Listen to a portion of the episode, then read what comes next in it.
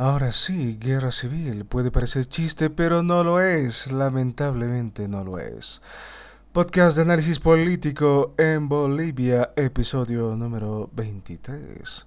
La situación tiende a degradarse a una velocidad desconcertante, mucho más rápido de lo que yo esperaba, cuando menos así lo ansiaba.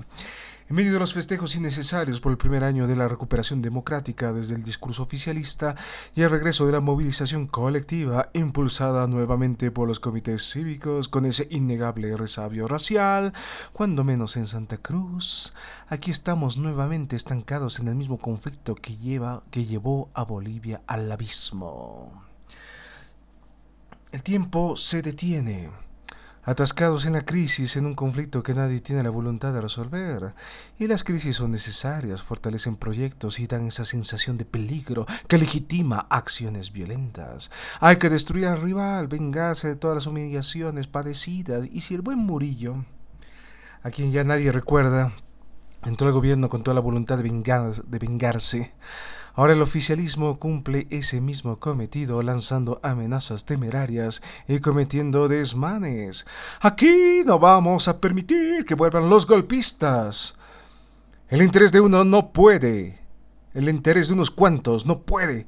No puede, no puede sobreponerse al interés colectivo. Y ahora es necesario acabar con todo este movimiento, desbaratar a los bloqueadores que ni siquiera saben por qué diablos están bloqueando. Ah, no deja de ser algo un tanto problemático. en fin, de un lado y del otro, el discurso es muy similar. Son viejas estrategias políticas de cualquier forma criminalizar cualquier movimiento de rechazo. Parece que muchos han olvidado los tenaces bloqueos de 2003 y 2004. Pero es que era muy diferente, pues eso era una causa justa. Porque nuestro hermano Evo Morales luchaba por los pobres. Ahora son los ricos los que bloquean. Sienten rabia del movimiento popular. No pueden aceptar. Vivimos en un país más justo y equitativo. Nuestros bloqueos generan riquezas y nunca atentaron contra la economía boliviana. Y bueno, el discurso lo puede todo, y esa postura simplista que establece héroes y villanos, esta lucha entre ricos y pobres, entre indígenas y no indígenas, entre estos y los otros, es útil al momento de engatusar incautos, e, es decir, electores. De por medio la hipocresía se impone. Hace no mucho tiempo atrás, a la choca maldita se le acusó de haber militarizado la sociedad, de perseguir opositores, de controlar los medios, de utilizar grupos paraestatales para amedrentar, amedrentar y disuadir las protestas. Y ahora que el gobierno de los justos moviliza al ejército en un supuesto ejercicio de rutina, moviliza en camiones a grupos irregulares para intervenir en los puntos de bloqueo, reprime al movimiento ciudadano, incluso se reporta ya un muerto. En fin, muchos de los comentaristas que estaban indignados en aquel entonces frente a los actos cometidos por la choca maldita, ahora callan en complicidad tácita.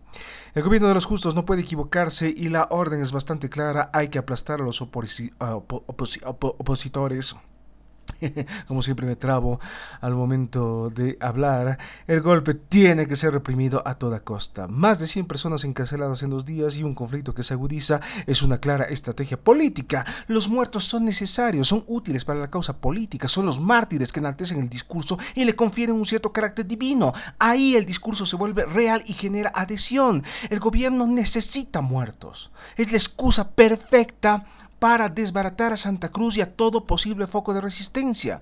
Potosí desde hace ya varios años está en franca rebelión. Y ahora si realmente hay un muerto, y al parecer lo hay, porque todo el mundo ya lo ha confirmado y el propio y comedido Evo Morales salió al frente diciendo que lamentamos el deceso, en fin, cada frente ahora lo, va a reclamar como suyo, va a reclamar como este muerto es mío, es parte de mi bando, como aconteció el año 2019, cuando la primera persona falleció. En fin, en fin, entonces todo esto, ¿qué es lo que va a generar enardecimiento de las, de las posturas?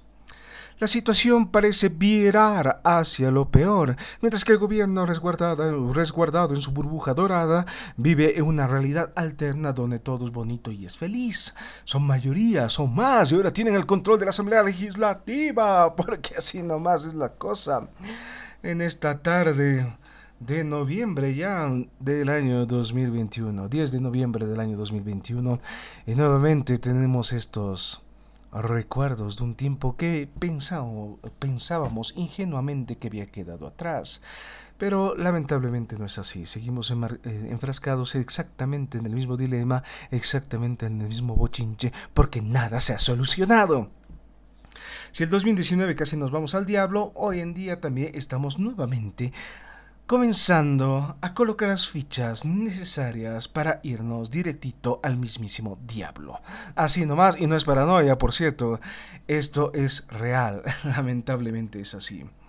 En Bolivia, como ustedes bien lo saben o tal vez no lo saben, todo se vende y todo se compra, inclusive la lealtad partidaria. La lealtad partidaria, y que decir las cosas de manera fuerte y claro, está sujeta a las leyes de la oferta y la demanda. No es nada nuevo, desde luego. El transfugio político fue descrito y comentado con cierta acritud en los años 90 y sigue siendo una realidad hoy en día porque las cosas no cambian. Ser oficialista tiene grandes beneficios, llegado el momento no queda más que unirse, unirse, unirse al ganador y sacar cierto beneficio. Y los militantes fueron muy bien compensados, por cierto. Ahora todos gritan al unísono, cuidado con la remetida de la derecha golpista, esa derecha cavernaria y retrógrada. Y frente a lo acontecido en la Asamblea Legislativa queda claro que es una jaula de alimañas. La política se hace en las calles y sabemos que el gobierno de las mayorías, porque ahora son más, no van a claudicar. Hay mucho en juego y no dejarán el poder, se aferran a él. Y este es el momento decisivo, nos guste o no. El todo por el todo, el juego de la suma cero, ganar o perder. No se pueden permitir perder esta vez. No pueden permitir que el movimiento contestatario siga expandiéndose. De momento, aquí en la gloriosa ciudad de La Paz no va a pasar nada, la mayoría respalda al gobierno, la mayoría está bastante contenta con los resultados obtenidos porque al menos hay, hay, holgorio y mientras la gente tenga holgorio pues la gente estará feliz. Así nomás funciona este país. Aunque el gobierno está manejando muy mal la crisis política y esto tiende a degradarse y virar hacia lo peor como ya fue establecido hace un ratito. Entonces es un juego muy muy peligroso es una agresión tras otra y es una forma de medir el terreno. ¿Hasta dónde puedo agredir sin recibir una pedrada en la cabeza? Es un momento decisivo y esto recién comienza. Como si fuera poco, la frase del año la pronuncia Evo Morales diciéndole al mundo que nadie le pidió disculpas por el golpe. Nadie le pidió disculpas por el golpe. Ahora sí lo dije sin titubear. ¿eh? lo siento mucho porque así nomás es mi lengua. Se traba en los momentos cruciales, en los momentos de fuerte inspiración, en los momentos en los cuales mi voz se tensiona y adquiere este matiz un tanto dramático al momento de narrar cosas. Desde luego muchas veces me tropiezo porque no importa cuántas veces prepare todo este asunto, siempre me olvido lo que tengo que hablar ese momento. Por eso creo que es más fácil la improvisación. Eh, en mis... Eh, en mi, eh, en mi vida como docente muchas veces me veo frente a esta situación. ¿Qué hago? O preparo mis clases con mucho detalle, mucho detenimiento, o finalmente improviso. Y me he dado cuenta muchas veces que improvisar funciona relativamente bien. No siempre, pero a veces funciona relativamente bien. Creo que es necesario primero tener una idea bastante global de lo que se quiere desarrollar y después desarrollarla y dejar que las cosas fluyan de manera un poco más natural. En fin, pero ahorita estamos jugando un juego muy, muy peligroso, desde luego que sí. Y bueno, Evo Morales que pronuncia la famosa frase del, del año, probablemente, que nadie le pidió disculpas por, por el famoso golpe, ya estamos rebasando sin duda el límite del cinismo. Ese es ya es ya de no creer. Pero bueno, o sea, para nadie es una sorpresa. Evo Morales siempre fue una persona bastante cínica, una persona que siempre se ha hecho la víctima, una persona que nos ha mentido de manera descarada una y otra vez sin tener ningún remordimiento detrás, y me sigue impresionando cómo el capital social de Evo Morales no se desvanece ante nada. No importa lo que se denuncie, no importa lo que se diga, no importa lo que se haga, al fin y al cabo, Evo Morales es indiscutible, es incuestionable. Evo Morales es el líder máximo, total y completamente intachable.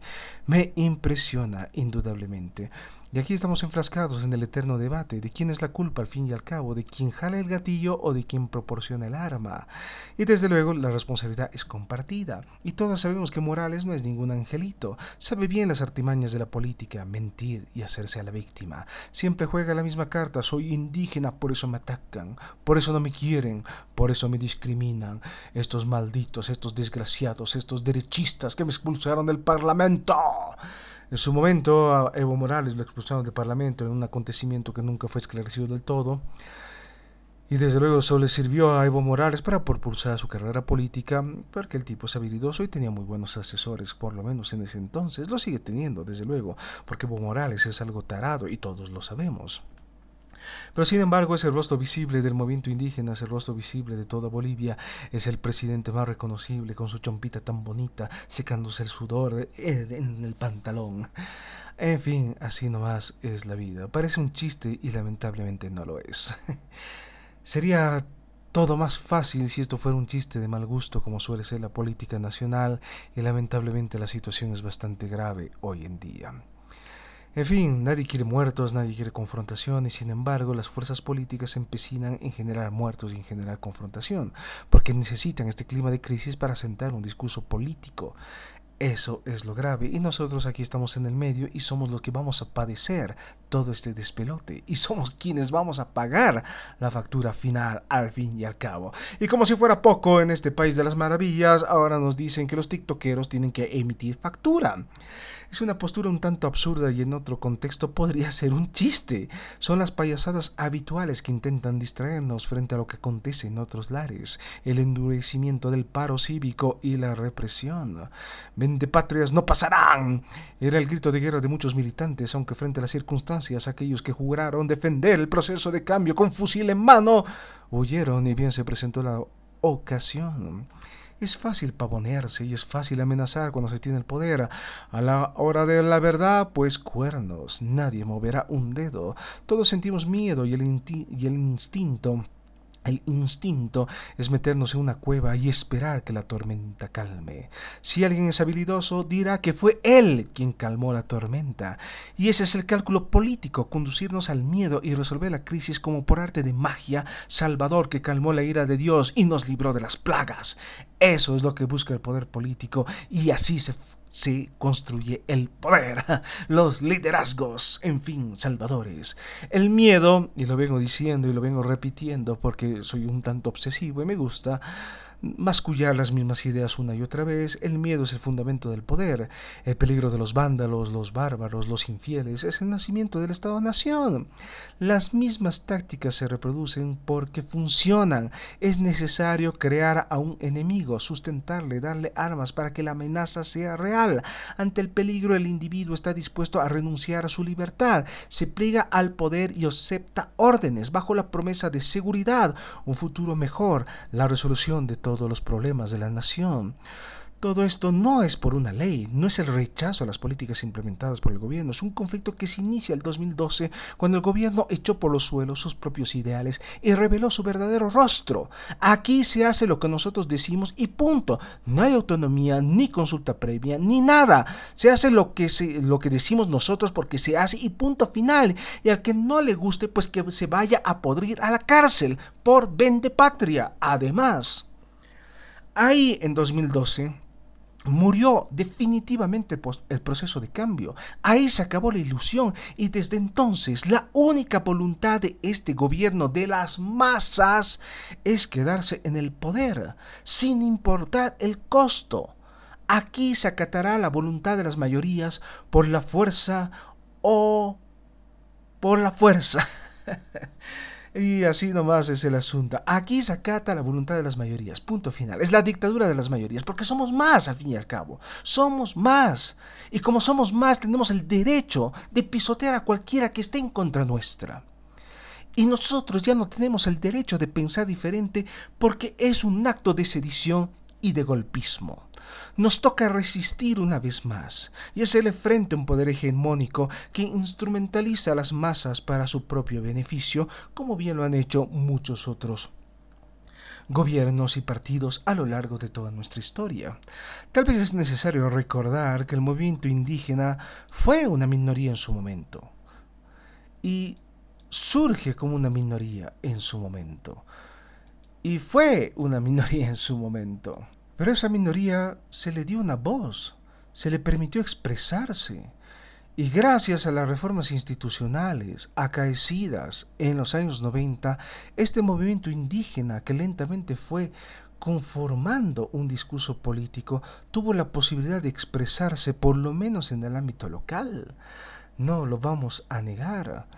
Entonces, es eso lo que hemos olvidado y a veces pasamos por alto que finalmente las reformas institucionales promovidas por el némesis o la némesis, como lo quieran llamar al fin y al cabo, el lenguaje siempre es dúctil y se adapta a las circunstancias, ese gringo puto, Sánchez de Lozada, hizo reformas que le permitió al movimiento indígena tener representación, una voz en el Parlamento y la capacidad de incidir, aunque sea de forma tangencial, en las políticas públicas.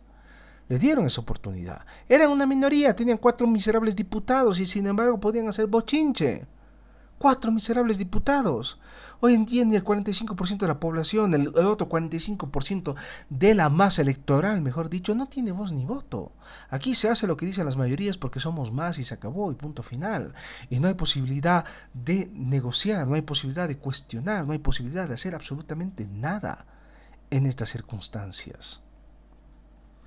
En aquel entonces, en ya, en los ya lejanos años 90, inclusive a finales de los años 90, son 20 años que estamos en esta vaina, en aquel entonces la represión se impuso, se criminalizaron las protestas y pagamos caro la soberbia de sus gobiernos. El gobierno de Banzer, el gobierno de Sánchez de Lozada II. Tal vez no se acuerdan, o tal vez tenemos un recuerdo demasiado brumoso. El, gobierno de Banzer fue absolutamente desastroso. Fue un error. Fue un error colosal haber permitido que Banzer llegue al poder una vez más.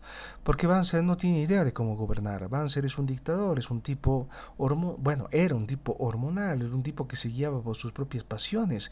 Lo único que quería hacer era alimentar su propio ego, alimentar su propia necesidad de volver a ser presidente, elegido de manera democrática en esas paradojas tan bonitas que tiene la historia boliviana. En fin, la situación es así. no deja de ser algo un tanto gracioso o quizás un tanto jocoso, una anécdota y verosímil que contamos porque ¿quién nos podría creer de que llega un momento elegimos a un dictador? Pero bueno, son las circunstancias y son las, son las situaciones que nosotros hemos vivido. Y el gobierno de Banzer, ¿qué es lo que hizo? Reprimió porque es lo que sabía hacer Banzer.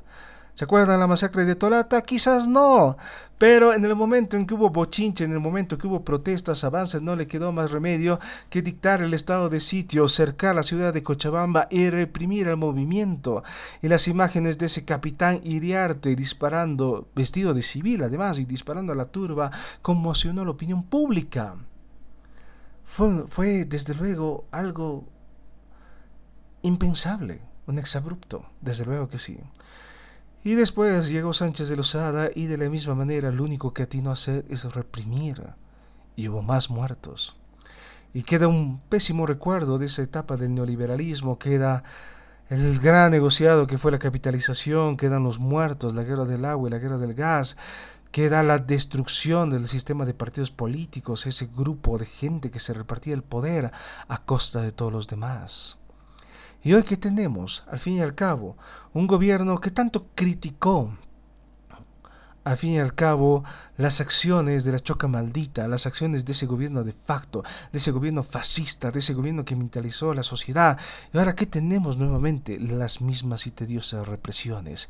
Y ahora cada quien para su bando jalará al muerto y lo utilizará como bien le convenga, porque aquí lo único que importa es el rédito político. Y no importa si la gente muera, mejor que se muera. Es importante que la gente muera, porque así podemos mostrar ante los ojos del mundo el verdadero rostro de ese enemigo al cual intentamos rebasar, disuadir e inclusive aniquilar.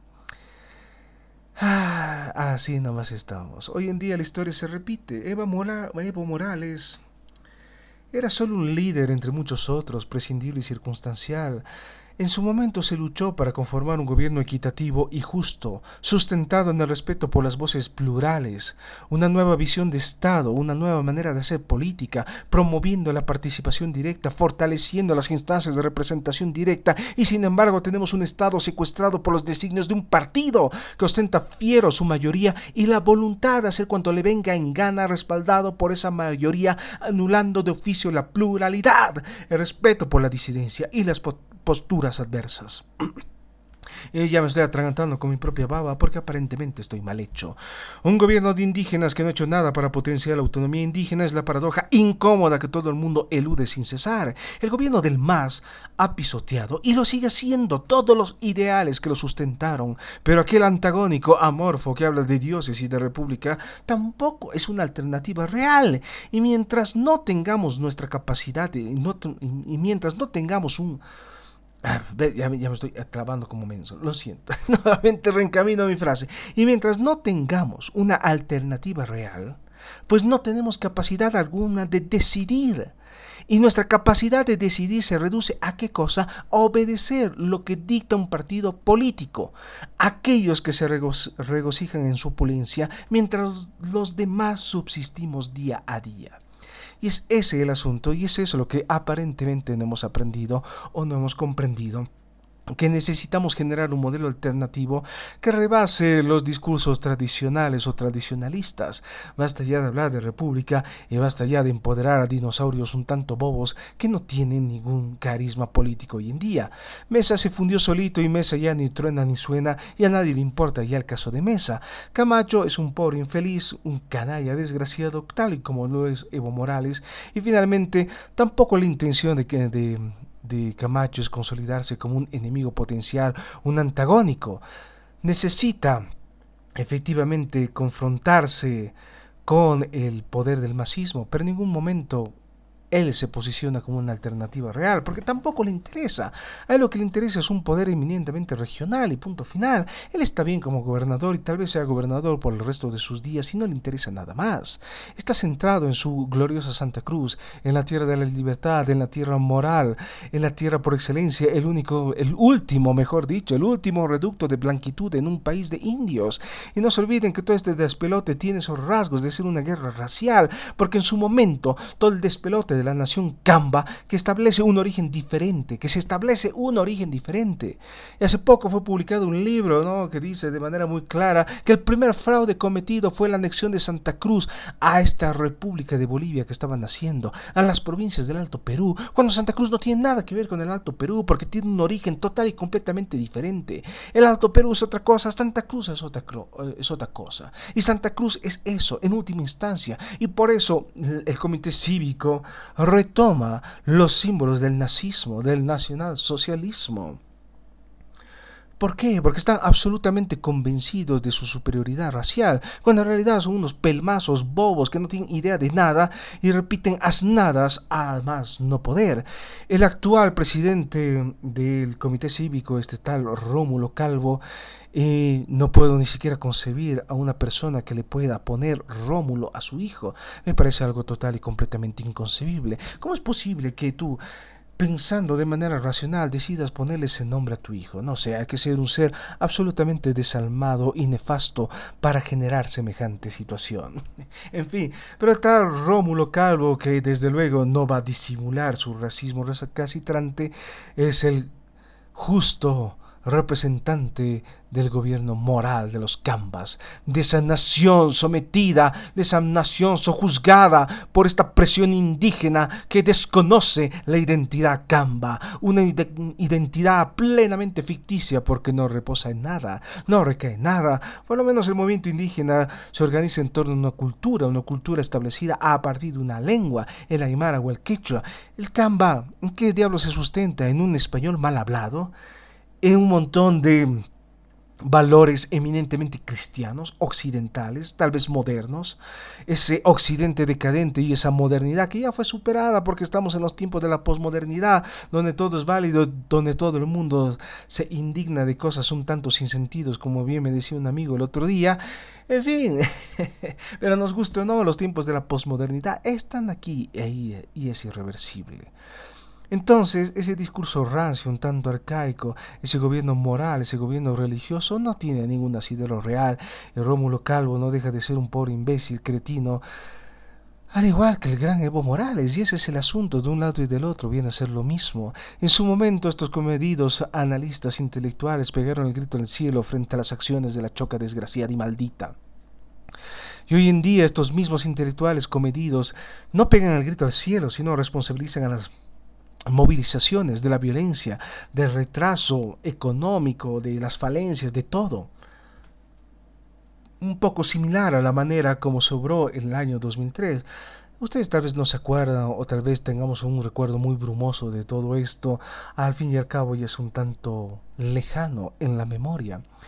Pero en su momento se dijo de, de manera muy clara que estos movimientos sociales, estas protestas, estaban financiados por Venezuela y estaban generando un movimiento que pretendía derrocar a un gobierno legítimamente instituido, a un gobierno democráticamente elegido. Y Sánchez de Rosada lo dijo en muchas, muchas eh, ocasiones.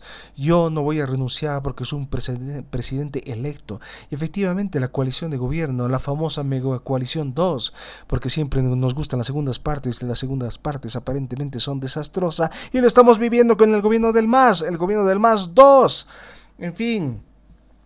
Pero en su momento Gonzalo Sánchez de Lozada no dudó en, criminalizar a los movimientos sociales, en responsabilizarlos de toda la violencia, en responsabilizarlos del colapso económico, en responsabilizarlos de todos los males de la patria, tal y como lo está haciendo el gobierno de Arce Catacor en estos momentos y tal como lo hizo el gobierno de Evo Morales antes. La culpa es de los otros, no de nosotros. La culpa es de estos que están bloqueando, la culpa es de estos que no nos dejan trabajar. La culpa es de estos que no entienden que las cosas han cambiado y que ahora tenemos un gobierno justo, legítimo, equitativo, un gobierno de indígenas para indígenas que no ha hecho nada para los indígenas. Y nuevamente me estoy repitiendo porque aparentemente soy algo lelo y finalmente es necesario ver las cosas con un mínimo de humor para no para no caer en la desesperación. Es un momento crítico, es un momento complicado, es un momento decisivo. Estamos en medio de una crisis política. Una crisis política que desde luego comienza el año 2012.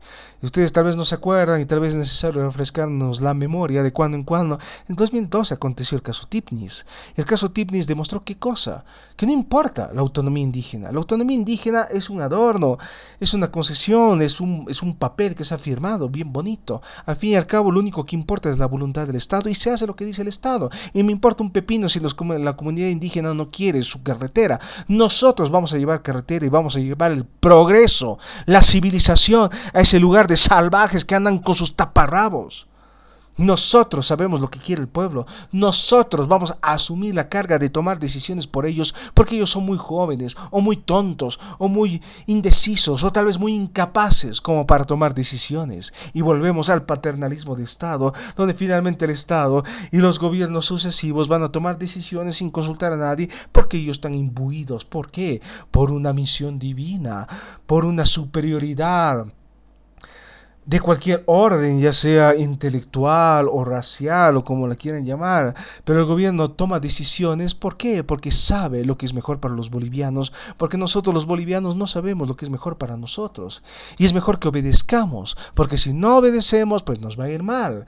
Esas Tipnis 2012 y toda la careta, toda la máscara indigenista del gobierno de Evo Morales se fue el mismísimo diablo. Y sin embargo el gobierno prevaleció y volvieron a ganar unas elecciones, desde luego cuestionadas en su momento, porque ya el 2014 había cosas demasiado sospechosas cuando el órgano electoral plurinacional entrega los resultados con bastante retraso. Y lo que estaba en juego en aquel entonces no era si Evo Morales ganaba o no, lo que estaba en juego eran los dos tercios. Lo mismo que está en juego hoy en día. Y hoy en día han tenido que comprar opositores, han tenido que comprar estos diputados opositores, siete diputados opositores de Comunidad Ciudadana y de Creemos. Y ahora ellos, eh, ah, lo siento, me emociona mucho a veces. Y ahora queda claro que es importante seleccionar adecuadamente cuáles son los miembros de un partido político que van a asumir un cargo electivo. Ese es el asunto. Hay que seleccionar bien, hay que seleccionar gente que efectivamente va a ser leal, no al partido, sino a sus, sus electores. Porque al fin y al cabo ellos han sido elegidos no por un partido, sino por una masa de electores, y su lealtad no es hacia un partido político o hacia el oficialismo que les está seduciendo y les está haciendo lindos ojitos, no, la lealtad es hacia nosotros, porque nosotros hemos votado por ellos. Y desde luego el gobierno de manera muy habilidosa se compró estos siete diputados, tanto de Creemos como de Comunidad Ciudadana. Ese nombre de Creemos, eh, así nomás estamos. creen mucho pero hacen muy poco. Ese es el problema finalmente de esa alianza política o de ese partido político, de esa fantasía o fantasiosa política, no sé. Al fin y al cabo, siete de esos diputados fueron comprados por el MAS y el MAS ahora ya tiene los dos tercios garantizando su hegemonía total en la Asamblea Legislativa, controlando nuevamente lo que se conoce en nuestro medio como el rodillo parlamentario, imponer decisiones sin concentrarlas, imponer decisiones porque es lo que sabe hacer el oficialismo, imponer decisiones porque así nomás hace la política en este país, imponemos sin consultar nada, imponemos porque es el estilo de gobierno que no hemos podido superar. Y en estos momentos de profunda, nos vamos directito al desastre, porque no hay una resolución a todo esto. Ese es el gran problema y me parece triste que sigamos hablando de esto. Y me parece muy triste que en dos años nada hayamos aprendido. En fin, eso sería la reflexión del día, eso sería la reflexión de este capítulo tan bonito, siempre preparado con tanto amor y cariño, a veces improvisado, con mis grandes titubeos, con mis grandes limitaciones, porque al fin y al cabo soy un ser humano. Y como, ser, y como ser humano, pues que soy, soy un ser eminentemente falible y asumo plenamente esa cualidad, porque es lo bello de ser un ser humano, equivocarse de cuando en cuando, regarla, pero aprender de ese error. Y lamentablemente nada hemos aprendido de las lecciones del 2019. Y es una pena porque esto nos va a costar muy caro una vez más.